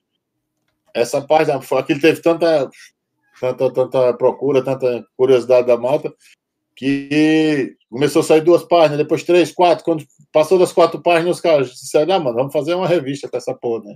E aí fizeram a Metalhead Tattoo. Foi a primeira revista de tatuagem do Brasil. Sim. Na, na Metalhead, saiu, na primeira revista saiu já um kit, que era o JJ Equipamentos, lá do Rio de Janeiro. Aí eu Mandei um kit, falei com meu pai, esse é um kit profissional, estou precisando, porque eu já tinha uma maquinazinha e tudo, mas não era nada profissional, sabe? Tudo caseiro. E aí o meu pai, é, essa merda, que era pôr dinheiro, é como se fosse pegar 4 mil euros hoje e investir assim no, no equipamento. É. Yeah. O gato não sabia nem o que era, nem nada. Ah, o, o Cota fez a febre, botou o dinheiro, eu fui lá. Digo, não, eu tô pedindo emprestado, vou lhe pagar. Eu gasto, tá bom me deu o cheque, ainda me lembro. Passou o cheque, eu mandei aquilo. Então, um mês, um mês e meio, dois e porra nenhuma, nada, ninguém dizia porra nem de ponto. Comeram meu dinheiro, fui roubado. Que merda. Tô fudido, eu vou dizer pro meu pai, né? e aí, aqui tatuagem já não prestava para ele. Se eu chegasse com uma conversa desse, nunca mais. Sim. Todo dia eu ligava pro estúdio do gás lá, todo dia eu ligava. Aí tinha uma secretária eletrônica, aquelas que atendia. Aí, deixa o sinal, depois daí eu. Alô, então, e meu kit, blá blá blá, e nada. Eu ficava falando até a fita acabar. e ligava pro gajo a cobrar, mano. Pra ser pago lá por ele, sabe? Quando o gajo ligou de volta. O gajo ligou de volta, meu amigo, eu tô fodido aqui, eu tenho água até o pescoço. Mas foi uma inundação? Yeah. Você, eu tô aqui todo fodido, você ainda tá me dando esse prejuízo de telefone. Manda meu kit, cacete. Aí não, não se preocupe, não, que eu vou embora. Eu vou empacotar essa merda e para semana eu lhe envio. Eu digo, tá certo, mande mesmo, eu vou aí buscar. Hum. Aí o gajo, pronto, passada uma semana chegou na minha casa, uma caixa do caramba, quando eu abri aquilo, felicidade do cara. Tudinho, yeah. fui, fui, contar tudo para conferir, faltava um tubo de tinta branca. Olha, eu era mesmo e o gás dizia que vinha mil agulhas. Naquela época as agulhas eram vendidas separadas, sabe? Tu tinhas que montar as próprias agulhas. Tudo. Eu contei, teve 960 agulhas, 960 alguma coisa agulha. Não chegava a mil. Todas. Aquele depois de muito tempo, depois eu descobri que os gajos não contavam as agulhas, faziam pelo que? Contava mil, pesavam, e depois, às vezes vinha mais, às vezes vinha menos, né? Eles pesavam as agulhas para. Ah, sim. Quando tá... Vai dar o peso, ele ia. Né? Contei as agulhas, o gajo fez, puta que pariu, tu fosse contar as agulhas, meu, não, eu conto aqui. eu quero eu paguei por mil, eu quero mil. Aí o gajo, tá bom, mano, eu te mando essa porra. Aí mandou mais 500 agulhas pra mim, mandou mesmo um pacote. Olha, tá aí 500, que é pra tu não reclamar mais. Eu tá bom, mano. Mas só, passava, só bastava as 40 e pouco que não veio, né? E mandou um, um, tubo de meio litro de tinta branca pra mim. Sabe? Eu era um tatuador que tinha tinta branca na região. Aí os gajos, é, o cego já tem branco, mas já tem tinta branca pra tatuar. Naquela época nem existia. Esse gajo foi um dos primeiros lá no Brasil, pioneiro na cena. E era, e era tinta, uma tinta americana da National, que era uma, uma marca, uma das primeiras marcas de tinta americana, que era mesmo boa. Era aquelas cores bem fortes da, do old school, sabe? Aqueles, aqueles tons mais. Não tinha muitas variações, mas eram uns tons muito bons. Tu pintava aquilo e ficava pro resto da vida, nunca desbotava. Yeah. Era uma tinta muito forte. Essa tinta até foi tirada do mercado depois, porque era muito forte, aquilo era agressivo demais pro corpo a quantidade, o vermelho, então, que tinha mercúrio como a porra, aquilo deve ter intoxicado muita gente. Já. Hoje em dia já não há tanto. Inclusive, agora a gente está passando por um, uma cena aí, estão querendo proibir para cá na, na Europa, a, na Europa não, no mundo todo, o pigmento verde, o, o, não, é o azul P15 e o verde P7, que são os pigmentos base de quase 70% da, da escala cromática. Sabe? Se tirar esses dois pigmentos, deixa de ter preto e verde, azul, tudo. Vai ficar só os marrons, vermelhos e os amarelos. E aí a Mata está fazendo. Teve um, até domingo passado encerrou uma petição aí para tava precisando de os caras 19 milhões de assinatura, um negócio assim, para poder entrar no Parlamento Europeu e acabar com essa cena. Porque se fizer isso, a gente tá fodido. Não tem mais. Vai ter que voltar a tatuar com tinta da China. Porque tu, tu, tu, eh, pronto, eu já te conheço há algum tempo e, e já, tínhamos, já falámos várias vezes sobre isso que é, é, é muito importante hoje em dia. Para já a qualidade é, é tu, né? tu estás, a, tu estás, a, estás a, a, pintar o corpo de uma pessoa, é preciso ter qualidade, né? E tu há uma coisa que tu me falaste que também é muito importante e que tu fazes muito isso, que é uh, ir a outros sítios, ir a conferências, uh, falar Sim, é com as pessoas, atualizar, estar sempre a, a, ver o que é que está aí de novo, né? Que é para se poder depois dar aquela qualidade ao, ao, ao cliente, né? quem vai ao estúdio. É, isso, isso, era outra vantagem que eu tinha muito grande no Brasil, que eu, desde que comecei a ter estúdio, essas coisas, todo ano eu ia para São Paulo, para convenção, sabe? Não havia muitas. A convenção de São Paulo atualmente é a maior convenção do mundo. Os gajos têm, sei lá quantos, bota para mil, muito mais de mil, dois mil tatuadores numa convenção, sabe? É uma semana de convenção, chama-se Tattoo Week. Aquilo, o, os quatro primeiros dias da semana, não, são sete, é, os quatro primeiros dias da semana é só para tatuadores, sabe? Então aquilo são só workshops e mesas redondas para discutir materiais, equipamento e as empresas apresentando as, as cenas tudo. E os três últimos dias é aberto ao público, né? É como uma convenção normal dessas coisas por aqui. Uhum. Mas aquilo é um absurdo. É, é, o gás bota aí para o final de semana quase 100 mil pessoas dentro de uma convenção de tatuagem. Mas tu mesmo está na Europa, de vez em quando vais, vais a outros sítios para poder estar. Eh, pá, é. Ano passado não fui a nenhuma porque até, até houve uma convenção em, em, teve uma na Alemanha, em Düsseldorf, se não me falha a memória, e outra em Luxemburgo. Mas aquilo foi assim, tipo, dois estúdios só foram, sabe?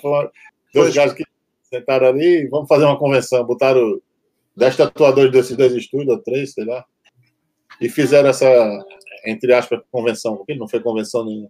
Foi mais para promover os gajos do que para Sim, mas tu de vez em quando vais, vais a outros sítios porque, para teres também contacto com o que se faz, não é? É importante. Sim, sim. Meu trabalho evoluiu muito depois que eu comecei a fazer guest spot em alguns estúdios, sabe? Trabalhando com outros tatuadores, ver como é que os gajos trabalham, pegar informação e tal. E eu, como sou um gajo que já tatua há 30 anos, então assim, eu já tenho um. Já sou do old school dinossauro já dessa merda. E a malta tá aí, a maioria é mais nova. É difícil encontrar um tatuador mais velho do que eu hoje em dia, sabe? Sim. E aí, então, assim, a moto tem bom respeito, sabe? É difícil tu encontrar um gajo que. Mais, muito tatuador aí que tatua dez vezes mais. A moto hoje em dia tem muita informação, principalmente os gajos do leste europeu lá da Rússia, aquele negócio. Tem nem como comparar. A primeira vez que eu fui para a Hungria, meu Deus do céu, eu, quase que eu fechava o stand e vinha me embora, sabe? Os gajos lá são. Mano, eu vi umas, umas meninas assim de 14, 15 anos tatuar, fazer costas inteiras assim num dia só numa convenção. Eu de caramba, como é que esse povo trabalha tão rápido desse jeito? Mano? E vi uma senhora lá, tinha para ir quase 80 anos, a mulher. Ela pintava um quadro e reproduziu a pintura nas costas do gajo ao mesmo tempo, assim, sabe? Nunca tinha visto aquilo na minha vida, assim. Ela fazia um pedaço do quadro, depois vinha fazer nas costas do gajo. Mesma coisa, repetia aqui, depois fazia aqui. Eu, porra, como é que pode isso, mano? Eu digo, eu não sei fazer nada na minha vida, eu sou. é, mas isso é importante, porque um gajo assim está sempre atualizado, está sempre a ver o que é que se faz, não é? Sim, é, por outro lado, eu era um dos únicos que fazia o New School, saca? Assim, um desenho mais cartoonizado na cena da convenção, porque eles é. são muito dessa do realismo, daquelas pinturas, essa cena. Os gajos lá são mesmo artistas renascentistas, quase, sabe? Yeah. Pinta só aquela, aquela cena mais puxada pro real. Um aí, não, eu, é, eu fazer uma coisa diferente, tive um bom trabalho também, sabe? Yeah. O pessoal do Neo Tradicional e, e do, do New School estavam cheio de trabalho porque é diferente, né? Isso é como chega um africano na, na, na, Polônia ali, né, que só tem gente branca e não sei o quê, o cara vai se diferenciar. Ah, pelo tom de pele, vai ser uma cena. Eu, eu tenho umas amigas búlgaras aqui que elas disseram que a primeira vez que elas viram um, uma pessoa de pele escura, ela já tinha 18 anos, 20 anos, sabe? Foi em Sofia, eles estavam passando um final de semana em Sofia, aquele tinha uma roulotte lá de, de, de, de sanduíche, essas coisas, e de repente aparece um negro lá pedindo para comprar, disse que fizeram fila para tirar foto com gás e tudo parecia um ET. era, né? Mas era um extraterrestre. Porque, porque, porque hoje em dia, hoje em dia isto, isto é como tudo, né? a tatuagem é, está na, tá na moda, vá, vamos lhe dizer assim, está na moda, há muita gente a tatuar, toda a gente já tatua uh, o corpo. Epá, e isso depois também dá asa que apareça malta que não tem experiência nenhuma a tatuar e tu, tu vais ali porque, porque depois também é uma coisa que a gente já falou, porque isto é, é arte e a arte tem preço e a malta não pode, não pode estar à espera que, que a arte seja vá, grátis, barato, vá, ou yeah. de graça. Né? E depois há sempre, há sempre aquelas situações de da malta não ter fazer uma tatuagem, não ter qualidade ou, ou estar sujeito a situações mais complicadas, né? Principalmente em relação à higiene, essas coisas, né? A higiene é, é, é algo fundamental em cima do, do, Foi o que a gente teve falando no começo, né? Principalmente agora por causa do Covid e essas coisas. O... Hoje mesmo fiz um teste, né? do Covid. Fiz um ontem e fiz um hoje. Teve que. A gente vai viajar, eu e o Cristiano, que é o outro moço que trabalha comigo, e precisa, precisa agora precisa ter o. É o passaporte da saúde, como eles chamam, né? Sim. Sai, sai o resultado, recebes um código QR no telefone, tens que ter isso para passar nos aeroportos, sem isso eles não estão deixando, sabe? E vocês, é assim, eu também, também já, já, já, já tenho tatuagens, e é dos sítios com maior higiene é um salão de tatuagem. Vocês têm tudo ali num brinquinho. E tem que estar sempre, né? Há muitos estúdios por aí que a malta não, não, não respeita o que tem que ser, sabe? Só que assim, eu. O Brasil, em relação a Portugal, está muito à frente nessa questão do, do, do regularização dos estúdios, de, de leis, essas coisas, em relação à tatuagem. Embora eu esteja desatualizado de lá, mas do tempo que eu vim para cá, muita coisa é, já, já, já era obrigatória no Brasil, sabe? Tu não podia ter a companhia dentro da sala de procedimento, aquilo tinha que estar mesmo tudo limpinho, tinha que ser tudo branco, eram umas exigências mesmo de hospitalar, sabe? Tinha que ter autoclave, blá, blá, blá isso. Hoje em dia as autoclaves já estão quase ficando fora do, do, do, do cena, porque tudo é descartável, sabe? A tecnologia hoje é totalmente diferente da... Quase tudo descartável, né? Yeah. Por outro lado, já há muito exagero, sabe, em cima de certas coisas que ah, entra a indústria farmacêutica em cima, então sabe como é, né? o negócio é ganhar dinheiro. Yeah. começam a exigir da gente situações que não faz sentido, sabe? Mas como aquilo é, envolve gastar material, né? Yeah. Tens que dispensar aquilo ali. Então, para a indústria farmacêutica, tem que incentivar isso que é para tu consumir, né? Há uma coisa, engraçada, uma coisa engraçada que a gente também já falou aqui há tempo, que é, é aquela malta que entra no estúdio com, com ideias, com situações. Na, tu olhas e dizes, mas tu queres tatuar isto? Tu tens histórias, tens, falaste uma vez a história de um gajo que queria fazer uma tribal, mas que aquilo nem, o braço nem dava para. Era mais fino que. Era tribal.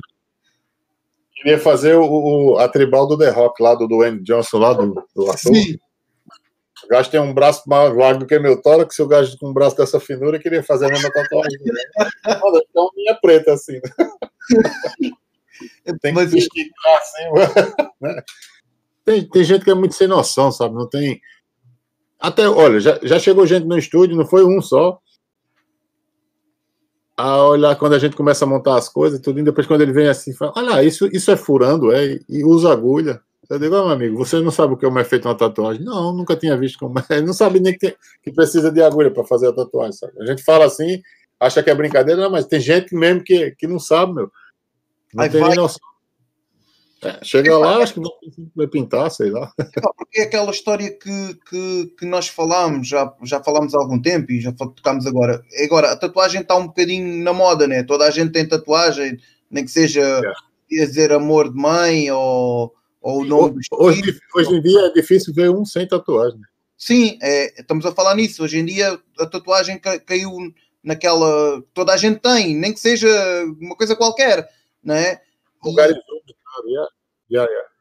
Eu, e... eu tenho assim, uma coisa que eu observei ao longo dessa minha carreira toda é antigamente tu, tu para teres uma tatuagem, uma cena assim, a tatuagem funcionava como um ritual de passagem, né? Uma cena que tu queria se sentir, é, fixar ali tua, tua personalidade, essas coisas, tudo, firmar tua, tuas opiniões, tudo. Então, tu faz uma tatuagem nesse sentido. Hoje em dia, não, qualquer. Eu vejo putos hoje em dia, assim, começaram a tatuar, seis meses já tem os dois braços todos fechados. Eu tenho 30 anos de tatuagem, não tenho os braços todos tatuados, entendeu? Malta mete logo tatuagem na cara e o caralho. Foda-se, eu fico olhando assim. No meu yeah. tempo tinha uma tatuagem escondida, era um marginal. Hoje em dia os gajos pagam de playboy aí, tudo, yeah. né? Popstar, porque porque tem a, a, as próprias meninas, né? Só querem saber dos gajos que tem tatuagem, né? O estilo e blá blá blá e tal, tal, tal, aquela cena toda. Então, já começa um gajo que hoje em dia não tem nada, já começa a se sentir excluído da cena, né? É o contrário. Antigamente era o, roqueiro cabeludo, maluco, cheio de tatuagem, né? Hoje em dia quem não é o branquelo sem nada, o, o totó, né? Foi, os, os, valores foram invertidos, né? É aquilo que, tu, que, que já falámos, que é, que é, é, pronto, a tua vida é essa, né? tua vida é essa, yeah. a tua vida é, é tatuar e entra-te uma pessoa. Tu já, ah, uma coisa, uma pergunta que é: tu já recusaste fazer alguma tatuagem só porque tu achaste que aquilo não tinha nexo nenhum? Já. Já, assim, há certas coisas eu acho que é uma obrigação do, do, do, do tatuador, principalmente o gajo que tem os pés no chão, sabe? Uma vez chegou um, um, chegou um casal e o gajo queria que a miúda tatuasse o nome dele assim, da orelha até o ombro, assim, descendo pelo. Aqui. Então, mas ele tinha assim, miúda... um nome grande? Como era o nome do gajo, meu? Era um nome tipo Ronaldo. Era o nome do gajo, era grande. É. Sabe? Eu não lembro agora como era o nome dele. E. Tem que ser grande, né? Para vir da orelha até o ombro. Assim, ele queria fazer com letras garrafais mesmo, assim, o nome é grande, sabe? Uma letra tipo Arial Black mesmo, assim, bem pá, pesadona. Eu digo, oh, mas tu tá maluco? Então, por quê? Eu digo, olha, vamos fazer o seguinte, eu faço nela, na... eu via pela cara da miúda que ela não estava nada afim de fazer aquilo, sabe? Eu digo, tá bom, vou, eu faço a tatuagem dela, mas primeiro eu faço o nome dela em ti também. Não precisa nem ser tão grande, só aqui no pescoço, assim. E ele, tá maluco, eu vou fazer isso? Eu digo, olha, mano, tá vendo? tu acha que eu vou fazer isso na miúda? A miúda, não, mano, não faço não, desculpa lá, eu pago. Ah, pode pagar quando você quiser, mano, mas eu não faço. Hum. E aí o gajo ficou assim, passado uns dias eles voltaram pro estúdio, né? E ele veio agradecer. Inclusive, ele é meu amigo até hoje, sabe? Ficamos bem amigos depois disso, porque ele, ah, mano, obrigado aí por você não ter feito aquilo, e a gente pensou melhor que realmente não ia dar certo e tal. Depois, é, mano, não faça isso não. A, a coisa isso, isso se faz, não é? Né? a, a malta às vezes esquece. A malta às, vezes, a malta às vezes esquece que uma tatuagem é para a vida, né? né? Exatamente. Ainda mais. É, Ainda mais uma cena de casal, botar o nome do outro, essas coisas, né? Sei lá, hoje tu é casado, amanhã não é mais, né? E a gajinha tá com o nome do gajo estampado assim, de orelha a ombro. E, E, e... Cenas ligadas a nazismo, essas coisas, isso eu não faço. Sim. A cena tatuar na cara. Eu tatuei, fiz poucas tatuagens em cara até hoje em dia, assim. E, assim, pra tatuar a cara de uma pessoa, o cara já deve tem que estar sem espaço no corpo, sabe? Ou ser alguém que eu já sei que não vai ter problema nenhum com isso, né? Yeah. Porque eu não vou estar pegando um puto aí desse qualquer hoje em dia, um maluquinho desse que acabou de fazer 18 anos e meter uma tatuagem na cara do moleque desse. Yeah. Daqui a dois, a dois dias vira evangélico, pronto, tá fudido. Acabou. Não sabe Mas as, o que é da vida. É que eu tava, é, as pessoas às vezes têm um bocado daquela falta de noção de que uh, a tatuagem é algo tem, que, é, que, é, que, é, que é, é pessoal, né? É, tem que ter algum significado. Tatuar só por tatuar não tem, não tem lógica, né? Não tem, não tem jeito, né? Às, às vezes, assim, eu não, sou, eu não me pego muito por isso aí, sabe? Eu, eu, acho que toda tatuagem, por mais ilógica que ela seja, ela tem um significado para ti. Sim. Né? Para a pessoa que fez, né? Por mais, muitas vezes eu já tatuei assinatura de fulano famoso, já tatuei pata de cachorro, né? Já tatuei beijo de. Epa, uma vez chegou um casal, um queria tatuar o, o lábio do outro, sabe? Sim. Aquilo foi, foi bom, é engraçado, porque assim, a gaja chegou lá, pegou o telefone, fez assim, duas e aí o gajo fez, olha, mais tarde eu te mando as fotos do, do, do meu lábio, tudo, eu disse, tá certo. Esse cara mandou 62 fotos da boca dele. Assim, assim, assim. Digo, mas tu tá fazendo cast pra filme pornô, não. A mulher dele, quando viu, quase teve um ataque de tanto rir, sabe? Mas maluco, meu, que é isso? O gajo foi pra casa de banho ficar fazendo poço com a boca e mandando pra mim. Eu digo, puta merda, meu, que tá maluco, meu, que é isso? E assim, é assim, essa... e assim em sítios assim, sítios que não lembra a ninguém. Em partes do corpo assim que não lembra também já está. Já, já tatuei muita coisa, muita coisa mesmo, assim, desde o cu ao buraco da orelha, já foi tudo, sabe? É, eu acho que o único lugar assim mais estranho que eu nunca tatuei foi o céu da boca. Ainda nunca tatuaste o céu da boca? Não, mas já tatuei a gengiva aqui por cima dos dentes, na frente. Sim. Já tatuei os lábios por dentro, sovaco, virilha e o caralho, porra. Ah, tem muita gente com sovaco tatuado, mas tu nem imagina. É, pra fusgas. Dói pra cacete. yeah. Mas tem. Assim, há muito mais mulheres do que homem com sovaco tatuado. É, assim, as mulheres, eu já, já notei uma cena que, como elas fazem depilação sempre, principalmente quem faz com cera essas coisas, já tem a pele um bocado com a sensibilidade um bocado já reduzida, sabe? Yeah. Os homens, como não têm o costume de estar tá fazendo depilação, né? Pele, ali é muito mais sensível. E o, o sovaco da gente é um sítio muito sensível do corpo da gente. Inclusive, nós temos uma artéria que passa aqui, que se o gajo fura essa merda, tu vaza até morrer, né? Vai-se embora, o sangue vai embora todo. O gajo já era. Isto não é um dos pontos mais letais do aqui atrás. Né? Se der uma facada no gajo aqui, ele em 5 minutos tá morto. Isto é... Isso é que nem a artéria cultural, sabe? Yeah. Aquilo é uma artéria partiu, ela recolhe por dois lados até achar. Né? Para juntar de novo, já foi. O sangue já saiu todo. Tu tens uma coisa que também é muito. que, é, que tu, tu, fazes, que eu sei que tu fazes há algum tempo, é também das tens de ter sempre pupilos, malta que aprende contigo, né? Eu lembro-me que há tempos fui ao, teu, fui ao teu estúdio e tu tinhas lá dois rapazes, né? A aprender contigo. Era, na época estava o Cristiano e o Jean. Isso é, é Agora... é, muito importante também, né? É algo que tu eu, gostas de fazer. Eu, assim, eu já estou já tô caminhando para a reforma, né? já não, já não, espero que não. Espero tatuar até os 200 anos. Mas chega uma hora que o gasto tem que parar, né, meu? E assim, eu acho que conhecimento de tudo tem que passar para frente, não pode estar retido. Hoje em dia eu estou muito mais seletivo, sabe? Antigamente eu ensinava qualquer um que chegasse, quisesse aprender, eu ensinava na boa. Mas hoje em dia não, hoje em dia eu tô, tô mesmo seletivo para as pessoas que querem aprender e tal. E há, há uma vertente mais nova aí da malta que fala: ah, vocês outros school não maltratavam demais os aprendizes e não sei o que. Não, mano, não maltratava ninguém, não. A gente tem que. Eu, vocês soubessem metade, vocês tivessem passado metade do que eu passei para tatuar hoje em dia o que eu tatuo, yeah. sabe? Vocês davam graças a Deus ter alguém para estar tá maltratando vocês. Mas hoje em dia, tu chegas aqui, o gajo dá uma semana aí de curso. Quanto, os que tem uma semana, tem uns são dois, três dias e já sai com diploma dizendo que é tatuador. Hum, digo, aí, o pior, o pior é que o pessoal acredita, né? Que é tatuador mesmo. Sim, e, e, mas existe, existe curso mesmo de tatuador? Epá, curso, existe um bocado de curso aí, só que assim, nada disso é legalizado, sabe? É, não tem, não tem, como é que se diz, embasamento é, da, da, Secretaria de Cultura, não tem nada, não existe nada disso.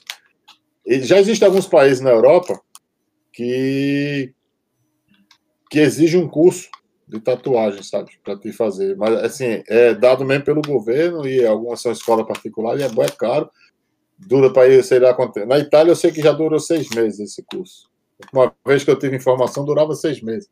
A Áustria, eu acho que a Polônia, a Bélgica também já tem, já tem, exige esse curso para tu.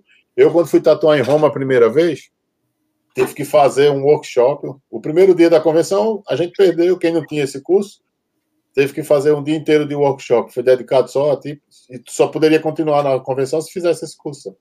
Ah, ok. Já e eles, aí, eles deram certificado pra gente no final e tudo. Eu não sei nem onde está o meu. E eu não sou muito dessa cena de certificado e troféus, cara, essas merdas. Não, nunca, nunca fez sentido, não, sabe? Um papel dizer que tu é melhor do que ninguém, ou que tu isso ou aquilo outro. É, e aí tivemos que fazer os, os, tatuadores mais old school, mais antigos, né? Old school, não, os mais antigos que estavam ali, ninguém tinha nada desses cursos, né? A gente tatuava já. O que, o, o que precede a gente é a fama, né? tá, que vai à frente. Então a gente chegou lá, é, tinha uns que estavam puto da vida mesmo, reclamando, e dizendo, cara, não sei o que, é que eu tô fazendo aqui, eu já sei todas essas merdas, e blá blá blá blá blá. É, tu sabe, mas os outros não sabem, tu sabe. Né? Yeah. E no e... final eles deram um questionário pra gente responder, tudinho ali, tipo uma prova, sabe? Quem, quem, não recebe, quem não tivesse feito pelo menos acho que a metade daquilo, não deixavam tatuar.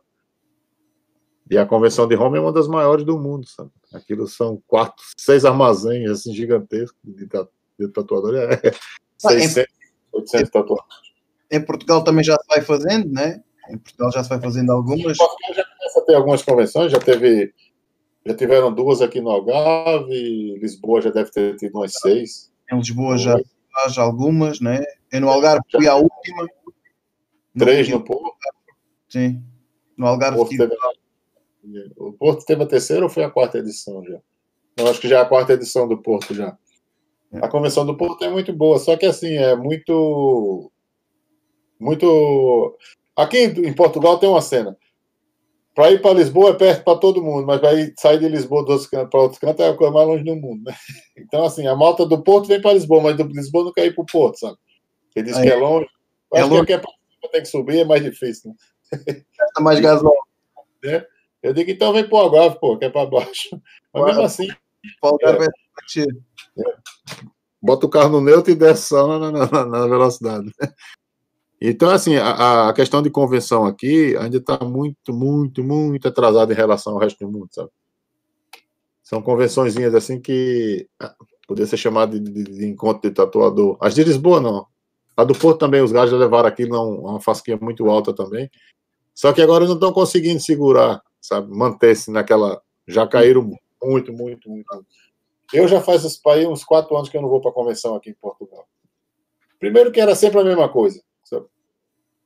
É, e eu já, eu já, já há muito tempo que eu estou fora dessa cena, desse circuito de convenção, de concorrer, de não sei o que lá, blá, blá, blá, blá, blá, porque eu já, eu já perdi aquela, a, a, já perdi aquela, como é que chama, como é que é a palavra agora, peraí, aquela ilusão de que ganhar um prêmio numa convenção é te tornar um tatuador melhor do que os outros, blá, blá, blá. Isso, às vezes só significa que tu acabasse a tatuagem primeiro do que o gajo, o gajo não teve tempo dele, né, de ganhar um prêmio, disso, aquilo, eu tenho vários prêmios de convenção, não sei nem onde é que anda, joguei tudo fora e dei de presente, dei para os gajos que ganham. O gajo tinha tatuagem, daí uma vez teve um gajo que tirou em segundo lugar comigo, ficou lá chorando, eu fui quebrei o troféu no meio assim, deu um pedaço para tom, fica com a metade, eu fico a outra, para não estar tá chorando aí. tu, Caga tu, disso, você. Tu agora em breve vais arrancar, né? Disseste meio off, vais, vais, vais, vais Sim, para o Próximo domingo vou para o Alemanha. É, eu trabalho em alguns estúdios lá também.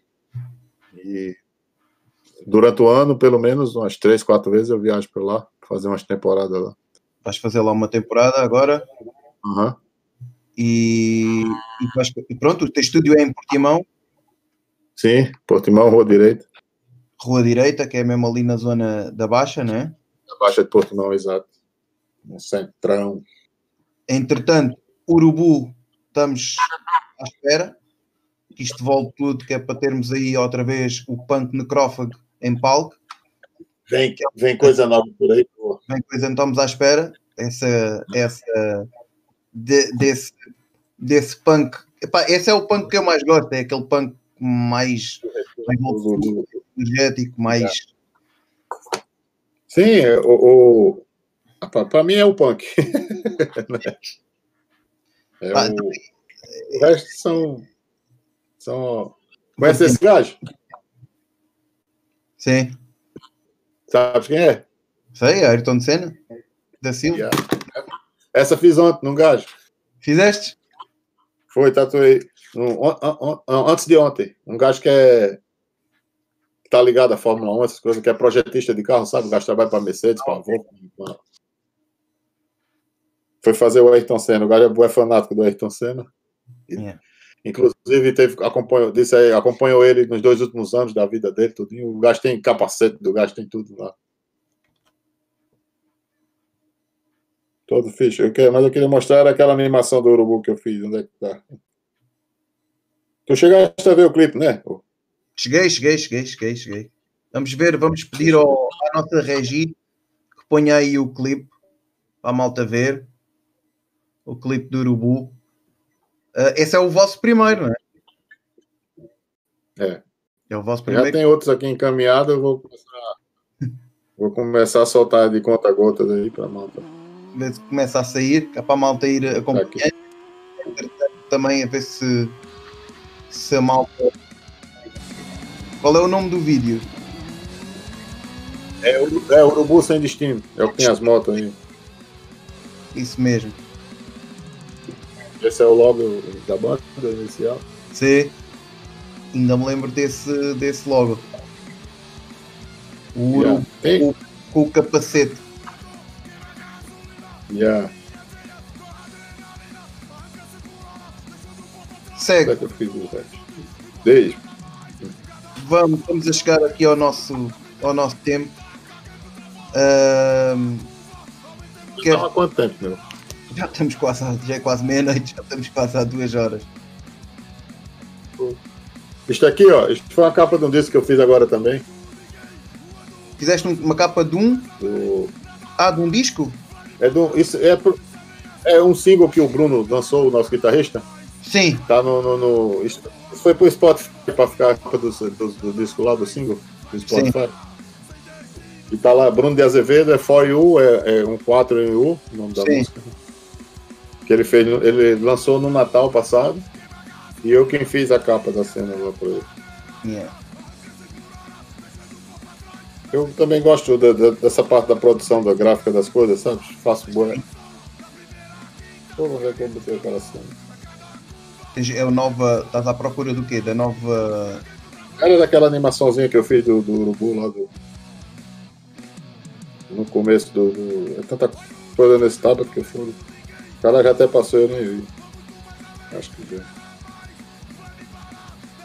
Não adiantava Urubu. Está na, está na, na cloud e fica a cena do estúdio com a cena do, do que eu faço em casa ah. e, no, e no, no... Meu querido segue. Entretanto, Ué. olha, que é que contigo, contigo, contigo, é sempre conversa até, até às tantas.